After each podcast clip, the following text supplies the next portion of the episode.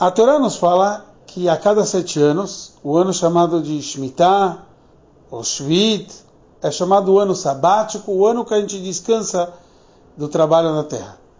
A grande pergunta é se isso que a gente deve descansar a terra e a terra também deve ficar sem dono, cada um pode pegar aquilo que está no terreno do outro para comer uma fruta, etc., com várias leis de como comer, com do Shat com a santidade desse ano, se isso é um dever gavro ou um dever hefto. Ou seja, isso é um dever do proprietário que ele não pode trabalhar e ele tem que proclamar que a terra dele é Efker, ou se isso é um dever da própria terra. Ou seja, independe do dono da terra proclamar e participar nisso. Então, essas discussões, o Rebbe nos compara ao dever monetário.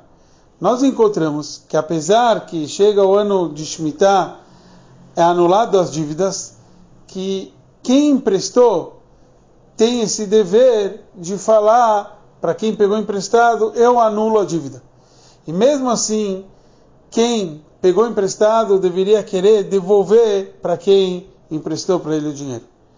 Então, de tudo isso a gente entende que sim, temos um dever de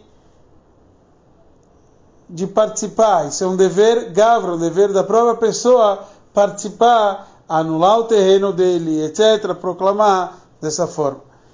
O Rebbe nos traz que esse é o conceito do íntimo, o que, que simboliza esse ano de Shemitah. Que Shemitah simboliza o conceito de Malchut, do reinado, e a gente sabe que Malchut, por um lado, ele é o conceito de Bitul, anulação, mas por outro lado, Malchut representa também o Dibur, a fala. E é por isso que a pessoa tem que proclamar, a pessoa tem que falar. Porque dentro do Shemitah tem esses dois assuntos espirituais.